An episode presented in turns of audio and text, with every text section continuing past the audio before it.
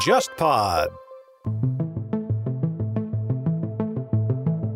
真人生太郎当时有过一句评价，他就说是战后的日本就是被美国人阉掉的一条狗嘛。对，被美国人阉掉的一条公狗。实际上，它很大的一个意思就是说，日本人在精神上是被美国人阉割掉的。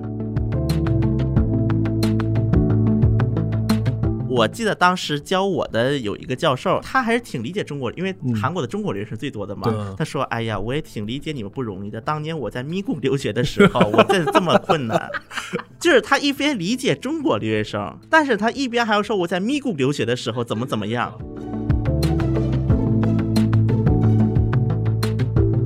本自卫队很多时候，整个指挥体系也好，它的一个情报搜集体系也好，它不是为日本服务的，不光为日本服务，它主要是为美国服务，主要为美国，顺带着给日本服务一下。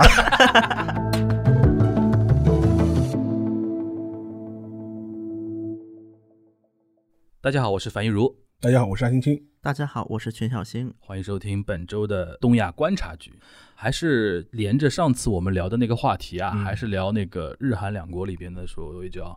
美国的一种存在吧。对，上周我们主要聊的是那个美军这一块，美军这一块，但是也不是聊所谓军事嘛，其实就有点像聊以美军为代表的一些势力在日本的一些存在感。对，这这种话题，然后里边还听到了一首很莫名其妙的一首歌，叫《Fucking USA》。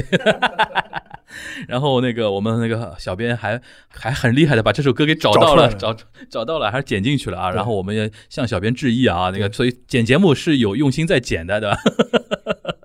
啊，那我们这周聊什么呢，沙老师？我们这周还是连续上周的话题吧。其实上周主要是讲了美军在日韩的存在嘛。嗯，这一趴我们可以聊一聊美国的这种势力在日韩政府之间是如何存续的。嗯，现在到底有多大的影响力？嗯，我觉得这个呢，因为美军是一个很具象，能够在外界能看到的。对的。所以说，我们今天聊的东西呢，可能更隐秘一点，看不到的，看不到的，就是说是潜伏的战场，美国的势力吧，它怎么样是渗透进，就是说日韩的各个领域、各个层面。这里边其实应该先要让沙老师提一点，因为之前你在那个别的节目里面有聊过嘛。我们现在安倍家族啊，从他外公那个时候开始就被认为是 CIA 在日本的代言人嘛。对这种说法，其实是在日本其实挺常见的。但第一个呢，我要声明，这这个说法更多类似于是是是这种。世间的传闻，但学界嘛，就是说我所谓的学界看法，就是你要有一些很实际的一些档案证据，这方面就是说并不是特别的充足，这个大家先要有个意识。但是呢，我们从很多事后的事件判断了，都会觉得这个事情，呃，可信性挺高的。就是怎么会那么巧？不然的，因为我们都知道安安信介本人，他曾经是被作为那个战犯逮捕过的。对。最后是没有被起诉吧，就被放出来了。对，然后之后的话，就马上就是投入了保守派大联合的这样一个阵营，嗯，加入了自民党，然后成为了首相。然后成为首相之后，他积极在推动的一件事情，就是要搞那个日美的安保，日美安保第二阶段的那个协议签署。嗯，其实也引发了很多的社会动荡。一九六零安保安保斗争。然后，但是呢，也是要咬着后槽牙，也要坚持下去，强推，哪怕是推完集体辞职。所以说，事后很多人会觉得，给你感觉就好像是纳了一个投名状一样的这种感觉。嗯，我们都知道他有一个兄弟嘛，佐藤荣作。佐藤荣作，就是他们姓不一样，但其实是兄弟，是亲兄弟，是亲兄弟，长得很像的。就是有一个原有有一个大的背景，就是说日本这种大的政治家族之间，其实互相过继养子是一件很正常的事情。然后他这个兄弟后来就是说是恩倍晋三之前是担任时间最长的战后的首相，一直到七十年代初。嗯这时候你也可以看出来，就是岸信介这个家族，他们这个政治势力可以在日本政坛一直存续下去。对，直到现在，你说安倍晋三嘛。安倍晋三是岸信介的这外孙，外孙，呃，所以说他的整个家族的势力一直是延续下来，对，所以以至于大家会觉得，哎，这个事情当年跟美军是不是背后有个支持啊？CIA 是不是给过你钱啊？嗯，当然了，就是说这是一套逻辑的说法，当然还有反过来逻辑的说法，就是觉得岸信介其实虽然就是说是跟美国人有很多合作、很多妥协，但是他实际上暗地里嘛又是跟美军还有一些小的摩擦，但是从岸信介他整个一个生涯就能看出来，就是说。美国这个因素嘛，一直是在日本的政坛当中是一条主线。嗯，我相信就是说是，你熟悉日本战后政治史的话，就会发现，任何一个日本的重大的政治事件之后，都会有美国因素出现。嗯，比如说，三角洲的兴起和它的失势。对。那个问一下小新啊，嗯。我就比较好奇一点，就比如嗯说我们聊韩国的话，他的最高领导人，比如说朴正熙，他那个时候军、那个军政府的那个时候，当时军政府的时候跟美国他那种互动关系，嗯。然后以金大中为首的那种左翼的一些总统一旦上台，嗯。他们跟美国的一个互动关系，一般来说韩国人是怎么来看待这些问题的？首先要看一下韩国历史。嗯韩国是在一九四五年脱离了日治，那么在日据时代之后，那么就出现了一个叫信托统治这么一个阶段。对，说以北纬三十八度线为分界，那么北边由苏联托管，南边由美国托管。那么当时在韩国也是存在一个类似于那个，就是日本的这种 GHQ 吗？GHQ 类似于这样的一个机构啊。但是韩国跟日本有一点不一样的，就是在于嗯它官方上来讲，它是早晚要解除信托统治状态的。那么在从就是一九四五年光复。一直到一九五零年的朝战，虽然说这个美国的这个势力在韩国的一个阶段就是看似不在，但实际上哪里都在。那么最显著的一个事情是在韩国的《朝鲜日报》，那么当时就出了一个历史性的一个误报，针对是一个信托统治的这么一个事情。因为在当时是有一个叫左右合作运动，就是左派和右派联合就反对信托统治。嗯，那么当时这个报纸又出了一条是苏联极力主张要分割信托统治，美国极力反对。嗯，然后这篇新闻出来之后，大家都开始乱了，无论是左派和右派，嗯大家都不知道真实的情况是怎么样。嗯后来啊，就是在一些记录的挖掘当中发现，至少这个是个误报。嗯首先，美国方面没有极力反对，嗯而且可能实际情况还是正好相反的。实际上，苏联可能反而不太希望这种双方割据的状态出现。所以说，当时就这么一个误报出现之后，那么导致一个结果就是，一方面左派人士像曹婉植开始主张信托统治可能是必要的，就开始转变立场了，而一些右派人士就开始跟左派人士硬刚。韩国国内派别之争开始显现了。嗯那么，在韩国的一些阴谋论者来看，这个事件的一个导火索应该就是美国人。你的意思就是说，美国人是故意把韩国国内左右派的那种脑子给搞乱掉的，是是有这么一种阴谋论的，为了维持所谓的分而治之那个局面吗？因为美国确实有这么一个动机。另一点就是关于就是金九被暗杀，因为那一段时间。在就是朝鲜半岛是有几个比较有名望的一个独立运动家啊，对对对，一个是金九，一个是李承晚李。承晚，其实金九和李承晚其实都是个右派人物，但好像他那个威望是金九比较高的，金九比李承晚会更高一点。嗯虽然他本人是个右派，但是他还是主张说朝韩共同成立政府。为此，金九还去朝鲜斡旋过，但斡旋结果其实不是很理想，因为当时北边已经有这么一个独立建国的想法了嘛。嗯说白了，所以在这么样的一个背景之下，金九被暗杀了。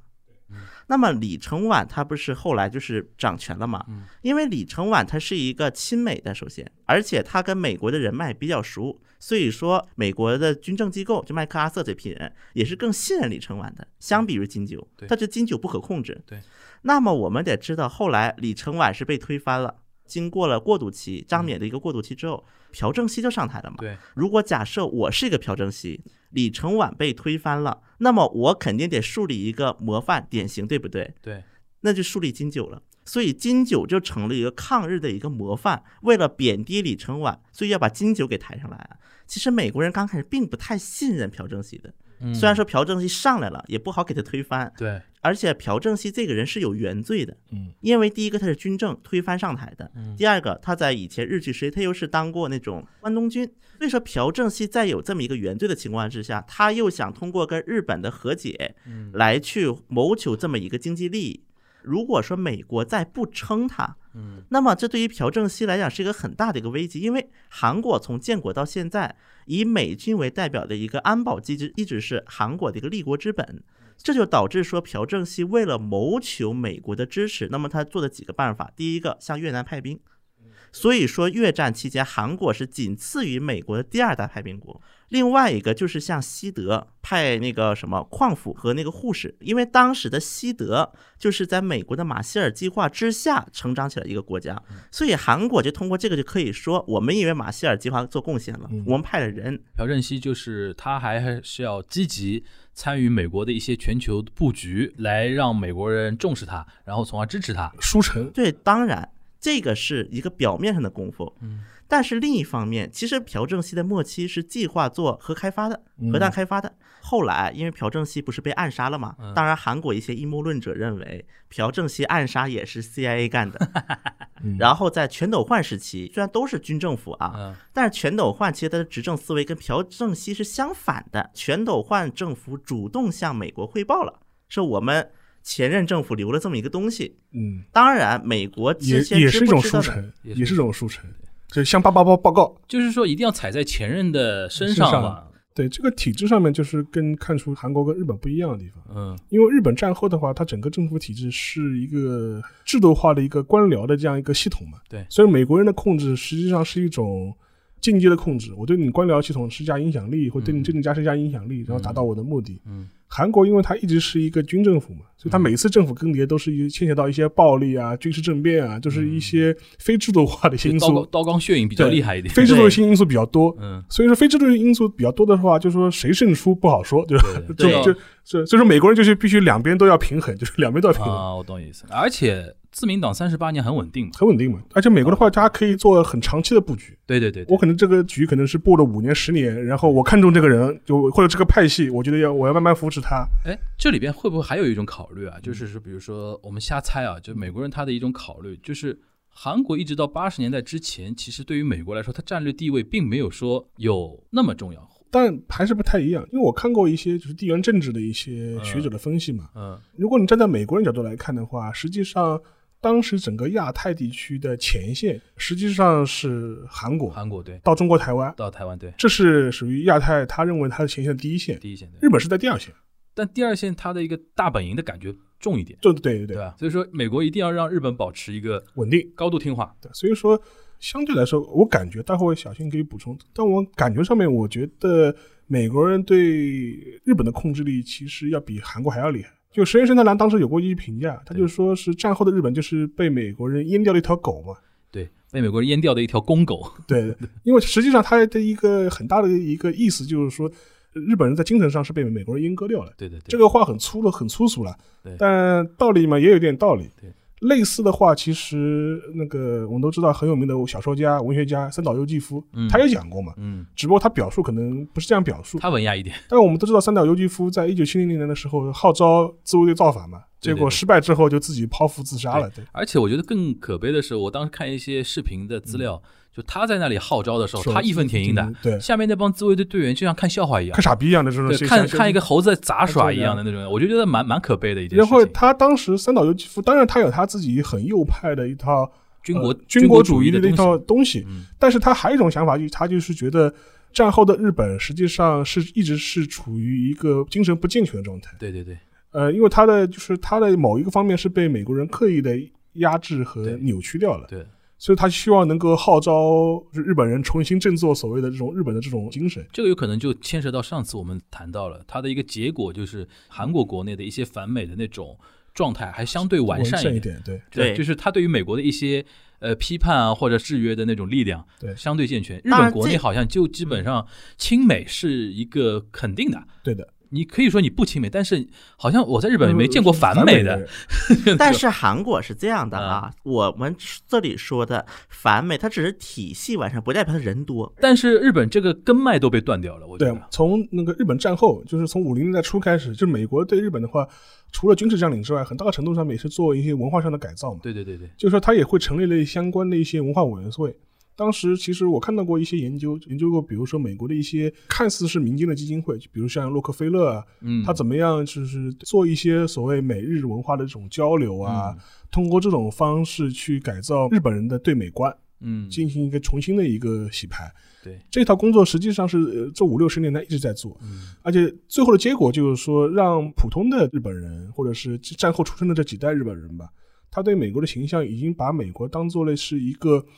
天经地义的存在在日本，但是如果你是站在一个正常国家角度来考虑这个问题的话，你就会觉得美军也好，美国的势力在日本存在也好，其实是一个不太正常的这种状态。对，实际上面已经超出了一个我们想象中的一个国与国之间的一种观念了。对的，呃，美国人会说是日美同盟，这种千秋万代，但实际上面其实某种程度来说，日本就是美国的保护国。对，就是每当日本他觉得他要在政治上面他要有所发展的时候。就会碰到这样一个天花板。嗯，这天花板是透明的嘛？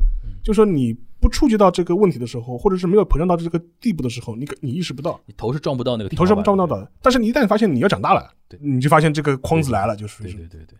哎，那个小新，你那个接下去，我想问一下，就是嗯，金大中变相等于是欠美国人的一个人情嘛？对。后来比如说两千年前后，金大中上台之后，嗯，他对于对美的一些政策，能不能跟我们简单来那个稍微介绍一下？就是它体现出来对美国那种亲近感是怎么样的？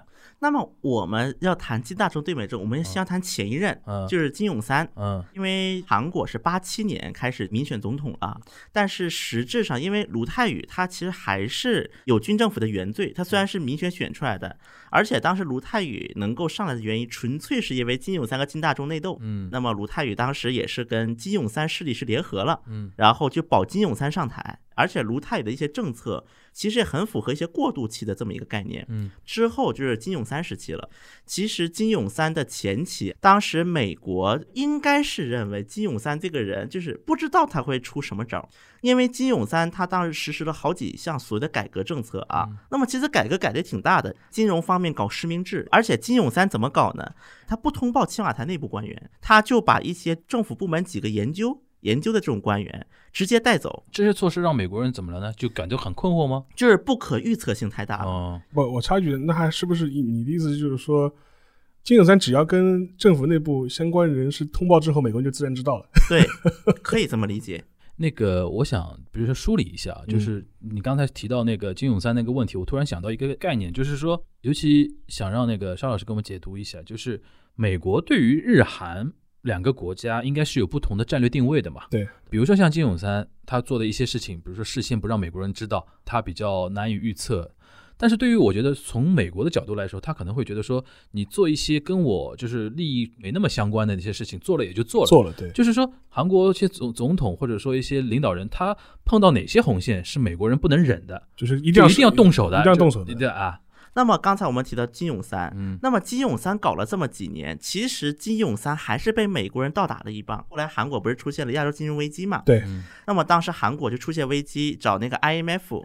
那么韩国当时的流程是不是韩国直接找国际货币基金，而是韩国先召见。美国驻韩大使，嗯，然后在美国驻韩大使同意的前提之下，由美国驻韩大使、美国财长、财长外加上 IMF 的总裁三个人一起来韩国和韩国的经济副总理关门谈话，嗯，是这么一个流程。那么当时其实美国人对于韩国的要求是相当苛刻的。然后甚至到 IMF 内部的一些报告，后来回顾就是韩国的这一段援助史之后，他们也得出结论过，说可能我们对于韩国的要求过于苛刻了。有一些学者他们的一个分析就是认为说，是不是美国通过这种方式，事实上是来增大了对于韩国的一个影响力？这也是符合现在国内自媒体很多的一些论点嘛。就是很多人是说，现在比如说像三星啊、LG 啊这些财阀，归根结底是美国企业，他们的一个论点就是说他们。的一个股股权结构是被美国的资本所控制啊，当然，这个最严重是在九十年代末期和零零年代初期。对，然后这种情况其实出现改变是在卢武铉时期了。那么我们就要说到金大中，嗯，那么金大中是在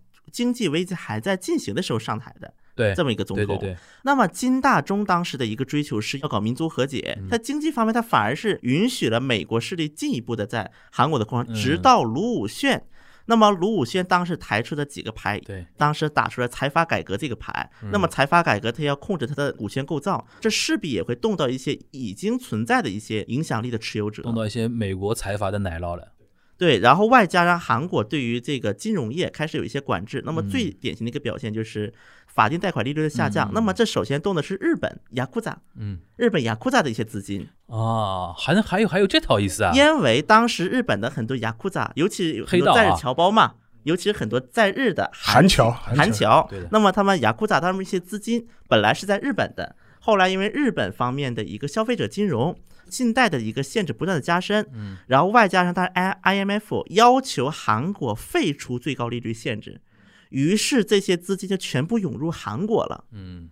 然后在卢武铉时期要动这笔，那么第一个遭殃的应该就是雅库扎，嗯，第二个遭殃的应该就是一些当时跟着 IMF 的潮流进入韩国的一些欧美的一些银行势力，嗯，都开始受到影响了。嗯所以说前期的卢武铉确实是一个比较偏反美的一个总，可以这么理解的政策上对。但是到了后期的时候，嗯他又开始出现了一些转变。那么最大的一个转变是上次提到了派兵，对，像伊拉克派兵，这又出现了这么一个巡回，所以后来韩国人就这么说嘛，美国对于日本那就是一个把控，紧紧的一个把握，但是美国人对于韩国呢，看起来把握没那么深，但实际上又处处牵绊，就像一个我想跟你靠紧也靠不紧，但是我想脱离你又脱不开。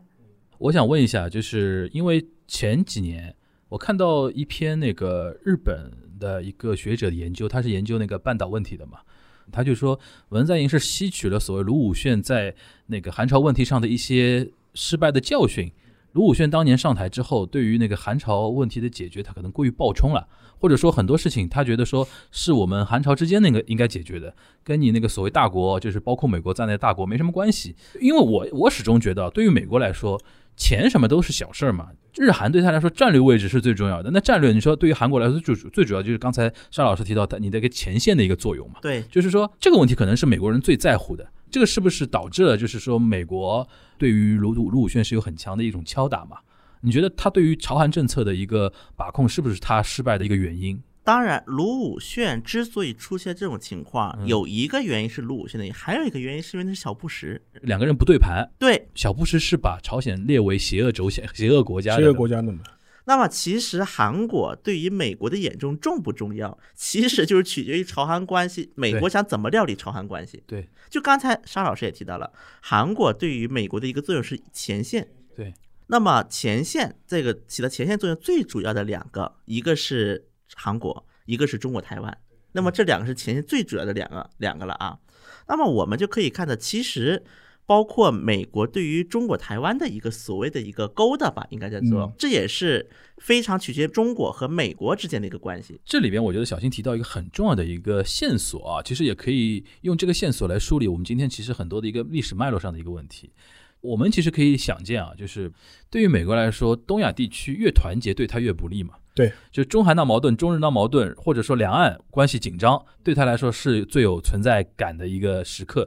所以说，就是每当东亚地区出现某种要往融合啊、要往一起走的趋势出来之后呢，就美国人就出现了。对这一点的话，其实从你刚才提到，比如说七十年代，七十年代开始，田中角荣嘛田中角荣时代就可以看出来。呃虽然我们都知道七十年代的时候中美关系在开始改善嘛，对然后就是比如说什么尼克松访华、啊，尼克松访华，对出于跟苏联的三角关系的考虑嘛，对有一个合作联合的过程。对，但即便是这样子，金融角荣他抢先跟中国建交这个事情本身好像犯大忌了，犯大忌了，就说是从美国人角度来说，虽然就是美国大背景说我们是的确是要跟中国改善关系，用用来牵制苏联，对但是你居然日本能够呃抢着我前面做这个事情，对而且事先也没有跟我好好报告过这个事情，对的，这是不能容忍的。对的，呃，但是呢，从田中角荣的立场上来说嘛，田中角荣同志就是有一种，因为我们都知道他是一个草根出身，对的，学历很低，完全是个泥腿子的总理。对对对，他有的时候会有一种混不吝的这种性格，因为当时就是说，呃，尼克松突然那个访问中国，嗯，日本是非常意外的，因为他这一次之后，就是说是中美突然接近之后，就日本当时非常意外，因为嗯。实际上之前的政权就是佐藤荣作政权是一个比较仇视大陆的一个，对他跟中国台湾的关系就是说是更紧密一点，所以说当时等于是日本方面非常意外，就觉得你们美国居然政策大转弯，居然我们事先都不知道，对对对对对，所以说后来换了那个田中角荣之后，他就觉得干脆就说是你做初一，我做十五的，就对他说我做的比你还要厉害，就是对说对对对对，这个让美国人非常意外。他说我可以不告诉你，你你怎么可以不告诉我？就 就是，他就觉得这个事情的话，因为美国人始终有一个担心，就是说是觉得日本万一他的外交自主性越来越强的话，嗯，会脱离美国人的控制。对对，所以这是一个很犯很犯忌讳的事情。就是你做这些事情本身的对错，我先不计较。对，你想这样做这个事情，这个方法不告诉我不告诉我，这个是他比较犯他忌讳的啊。对，所以说后来就是我们都知道，那个天龙角人后期的话，就是因为那个政治丑闻的事情，后来下台了嘛。不不下下台是之前了，在下台之后又被起诉啊，又被判刑啊，这种事情就是弄得身败名名裂的这种这种感觉。但这个背后，实际上面从日本角度来说，也会发现，其实很多黑材料其实也是美国方面透露出去的，因为当时牵扯到的公司也本来就也是美国公司嘛。嗯。还有一个事情可以作为一个佐证，就是在七十年代的时候，嗯我看到过一则档案，但这个档案是当时的基辛格跟那个苏联驻美大使多波林林他有个会谈，嗯当时是谈到了，就是说是呃美国的那个对苏啊或对华的一些政策和对亚太政策。当中有一段话，我可以给大家读一下，嗯。就是说我这个档案本身是多布林林写给莫斯科的报告，他跟基辛格谈好了，基辛格谈了一些亚太政策，嗯。它里面有这么一段话，他说基辛格说，他们现在对外政策上的考虑是在七十年代是日本而不是中国将在远东发挥更重要的作用，甚至是决定性的作用。然而到了八十年代，中国将同日本竞争，但是使美国人特别担忧的是，如果中日联合起来，或组建了一个针对该地区某一大国的联盟，那个时候这种联盟将会是难以战胜的。他们已经在暗自考虑成立这样的联盟了，但是从长远来看，事实上还不需要过多考虑这些消极的因素。所以说，你大家可以看出来很明显，早在七十年代的时候，以基辛格为代表的这批美国的政治家吧，哎，等一会儿，嗯就是刚才那段话里边，就基辛格其实说了七十年代的那个情况，对。然后他同学预测了八十年代可能会出现这种情情况。对吧？，他在七十年就已经担心中日构成某种联合，而且这个话他说给苏联大使听有点意思的，就是说一旦针对某个大国，我们两个都不不一定是针对我，有可能能针对对你。他的意思就是说，从基于苏联和美国的利益来说我，都不希望看到中日韩之间形成某一种地区性的这种联合。就是美苏都不乐见东亚很团结，但是我们反过来就可以看出来，早在那个时候，呃，基辛格这批美国的这种政治家嗯都已经在担忧中日的联合。嗯从这个角度来说，我们也可以理解很多，就说是相关的事情。嗯就前几年吧，就是我当时曾经在那个澎湃网上开过一个问答的一个栏目，叫问吧。嗯当时有一个问题我印象非常深，他就问我，他说啊，沙老师，你觉得就是限制呃中日关系的核心因素是什么？我就回答两个字，美国。美国，这个回答当然很简单粗暴了，嗯但是你背后想想，其实都是这样的，因为中日关系、中韩关系对的核心背后都是美国。对，最经典的例子，零九年零，九年那个年鸠山由纪夫鸠山由纪嘛夫说喊东亚共同体，当时中日韩都在谈 FTA 了，然后鸠山自己下下台了。对的，然后到了一二零一二年，我们都知道有那个钓鱼岛的事情嘛对的。但其实我们展开来看，其实钓鱼岛这个因素其实也是美国人埋在那地方的，对的，对，就是埋了很多雷在东亚，就是希就希望你们互相在那搞，就是他最开心。对这样的话，而且从日本的一些右派角度来说，他就会觉得说，哎，我们为什么要美军？呃，要日美安保？美军为什么要驻扎在呃日本？你看中国来威胁我们了，对钓鱼岛上来威胁我们了，对对对就恰恰证明我美军的需要嘛。对。所以说这是一个结构性的东西。你刚刚提到零九年鸠山由纪夫那个事情，其实我在想，从一定程度上，朴槿惠后期也是因为美国的一个介入嘛。对，就是那个我们邵老师经典的那句话叫“清华不彻底，清美不及时”，对，对吧？其实说出来，萨德也是因为美军在那边等于钉个钉个钉子嘛。故意就是制造个时间。对吧？美国还有一件事情，就是特别明显的能看出来，要拉拢日本来跟中国对抗的那个感觉，就 TPP。奥巴马后期不是强烈的要拉拢那个日本进 TPP 嘛？在日本国内开始讨论的是监制人，监制人跟那个鸠山由纪夫都是民主党政权嘛。你想，前一个首相还在聊东亚共同体呢，对，后面一个就开始聊我们要不要加入 TPP。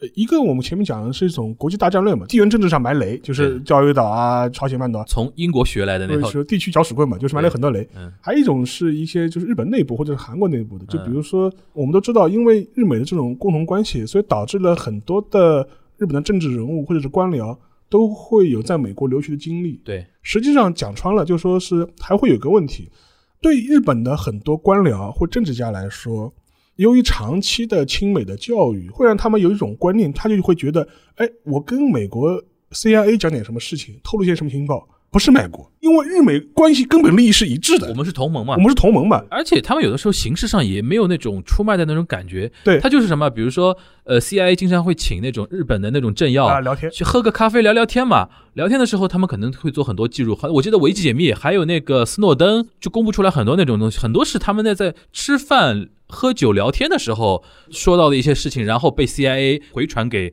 美国国内嘛。因为我想想想，如果是个正常国家的话，就说是哪怕是一个关系非常好的国家，嗯。但是如果你是有一个官方身份或者这个你有个政治身份的对，你去跟相关的这种情报部门接触的话，你会有个戒心嘛？你会分得清楚哪些话我能讲，哪些话我不该讲。但是在日本的话，这方面就非常淡，对很多日本人来说，他觉得没有这个意识。而且他们还有一种感觉，就是这点我觉得很有意思啊，就是说日本人会觉得说我在美国上面有人是一件加分的加分的事。我可以举个例子吧，就是说日本外务省的话，如果你讨了一个美国老婆，或者你嫁了一个美国丈夫，哎，非但不是减分项，而且还是加分项，就是你是日美沟通的桥梁。桥梁。这就是一个非常有趣的事情了，就深入骨髓了。已经，我不知道韩国会不会有这种情况。韩国的话，其实还没日本这么严重。我觉得还是 日本是，就比如说当年那个康京和，呃，双重国籍，后来放弃了的。后来反正也是拖了大概一两年。最后放弃了。朴槿惠的时候还有一个，就是当时朴槿惠新建了一个部门，叫什么未来风险企业创造部，然后请了一个就是双重国籍的人来。后来也是在一片在野党的骂声当中被赶下去了。当然，这个呢也不是说他恨日美国，就是因为这是你朴槿惠推的，我要反。对，韩国有一个战争的一个大背景，就什么东西，你的什么内容都能被对方用作攻击你的一个材料嘛。所以像像像日本这种情况就。呃，比韩国要严重多。日本自卫队或者或者是日本防卫省，它的很多情报系统基本上是是为美国打工的。我最近看过一个材料，我们都知道，在八十年代的时候，苏联空军曾经击落过一架韩国的客机，这个事情是闹得非常大的嘛。一开始苏联人坚持是说啊，是韩国客机偏离航道飞到苏联境内了。但是后来就美国里根嘛，就公布了一个材料，就是苏联人的当时一个通讯记录，就证明你当时发射的时候是故意发射的，明明知道它是客机。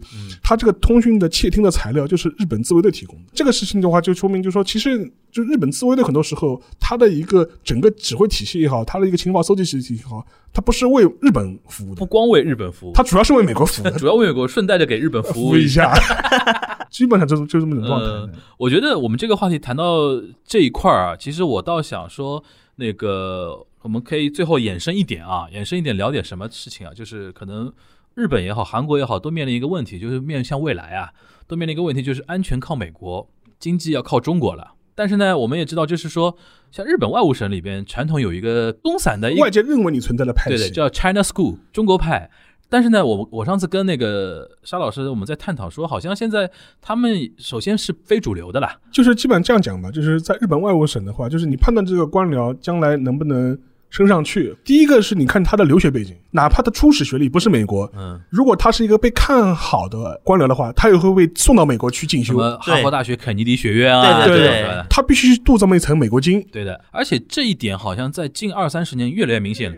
你像在七八十年代的时候，比如说像 China School 这一块，这个是我稍微展开一点点，就是说是这还是有个大背景，就是说是老一辈的这种日本的这种官僚和政治人物，他们。呃，有几个特点。这第一的话，他往往经历过二战，他们有一部分人之所以在七十年代以后就是对华相对来说比较友好，往往会带着一种赎罪的心理。对，就是我们有义务要促进中日的，就是合作，中日的这种友好的关系的这种提升。对，所以他们会有一种责任感或一种使命感。对，就同样的，比如说像在韩国，它叫外交部吧？对外交部，它里面有所谓的，比如说那种。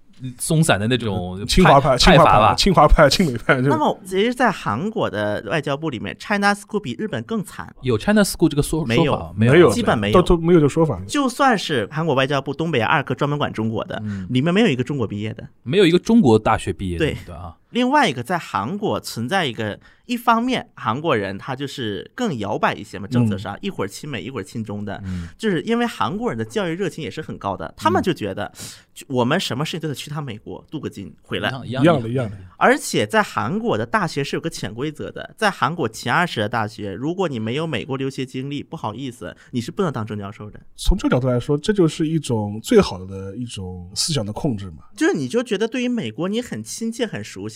我记得当时教我的有一个教授，他当时就因为他还是挺理解中国，因为韩国的中国人是最多的嘛。他说：“哎呀，我也挺理解你们不容易的。当年我在咪咕留学的时候，我这这么困难。” 韩国老百姓层面亲美的程度是要比日本厉害，对。但是就是说，日本人虽然没有亲美到这种程度，但是他被美国控制的程度其实要比韩国要厉害。因为所以他们不需要那个什么呀，让他亲美，因为他已经控制了呀。韩国真的好像从文化国民层面来说，他愿意亲近美国的东西。对，当然亲近美国是一方面，另外我就是觉得，其实一个短期的政策来看，韩国人转弯转的比日本快多了。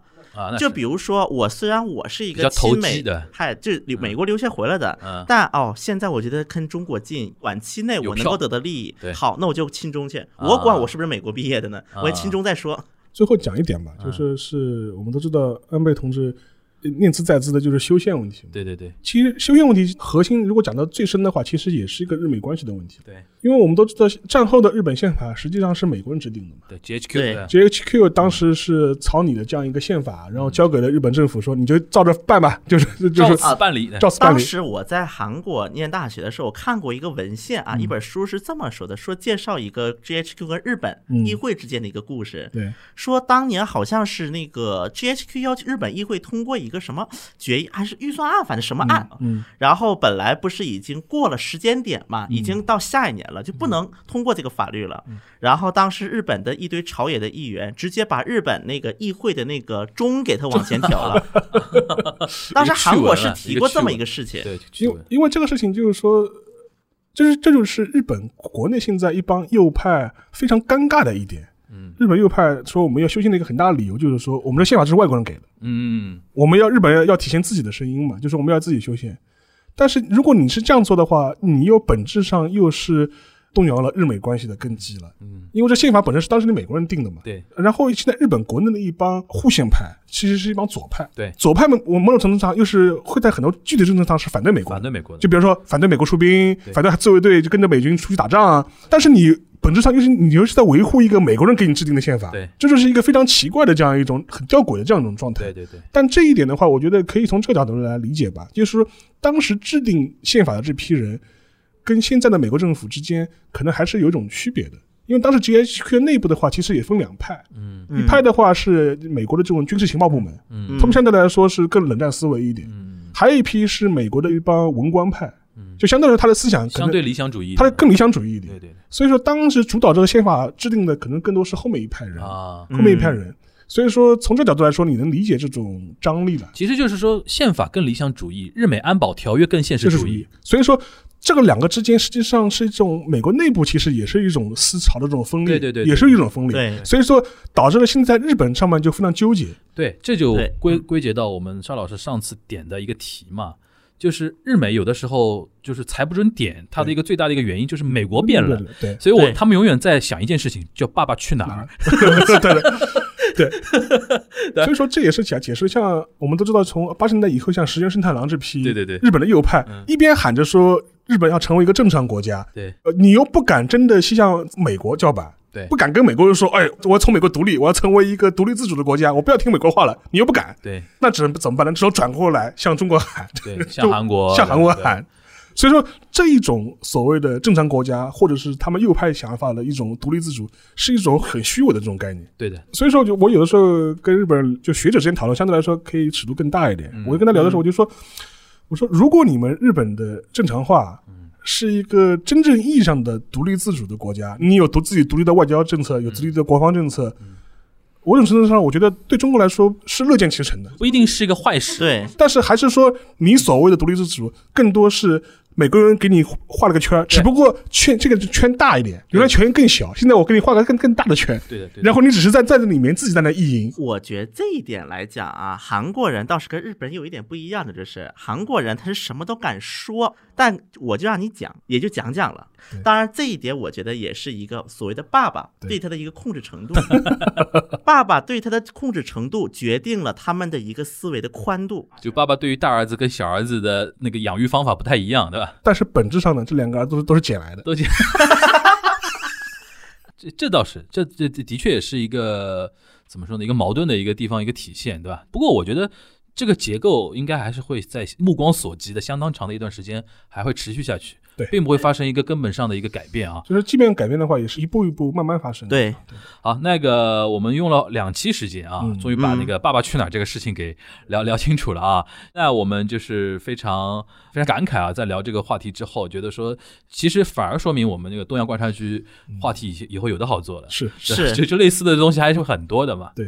然后在结束之前呢，跟大家稍微讲一下啊，因为我们现在成立了那个听友群嘛，然后目前大概是有三百多位听友已经加入到群里边进行一个聊天沟通了。然后我们想说，有听友群嘛总归要干点跟听友群有关的一些事儿嘛，对吧？然后我就提出来，我们在每期节目快结束了之后，我们大概空出个。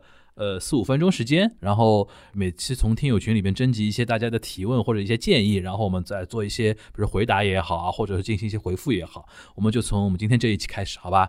我选了一个啊，呃，这个问题可能是适合那个沙老师来回答啊。我们听友吴，呃，他写的是一个繁体字的一个无有无的无啊，然后听友他说想问问日本疫情慢慢恢复的现在，要恢复到日常大概需要多长日子，或者说？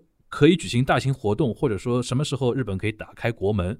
最新的信息就是说，今天下午我们在录音过程中，我就看到了推送嘛，嗯，就是说基本上二十五号解除全部的那个紧急事态，已经成了一个定向了。就基本上明天会宣布，包括东京、北海道、神奈川等周边地区吧，都会解除那个紧急事态。然后看到的新还有一个新闻，就是说是可能从七月份开始会慢慢逐步的恢复那个开放国境，嗯。呃，整个一个社会状态的恢复，估计是要等到八月份以后。嗯。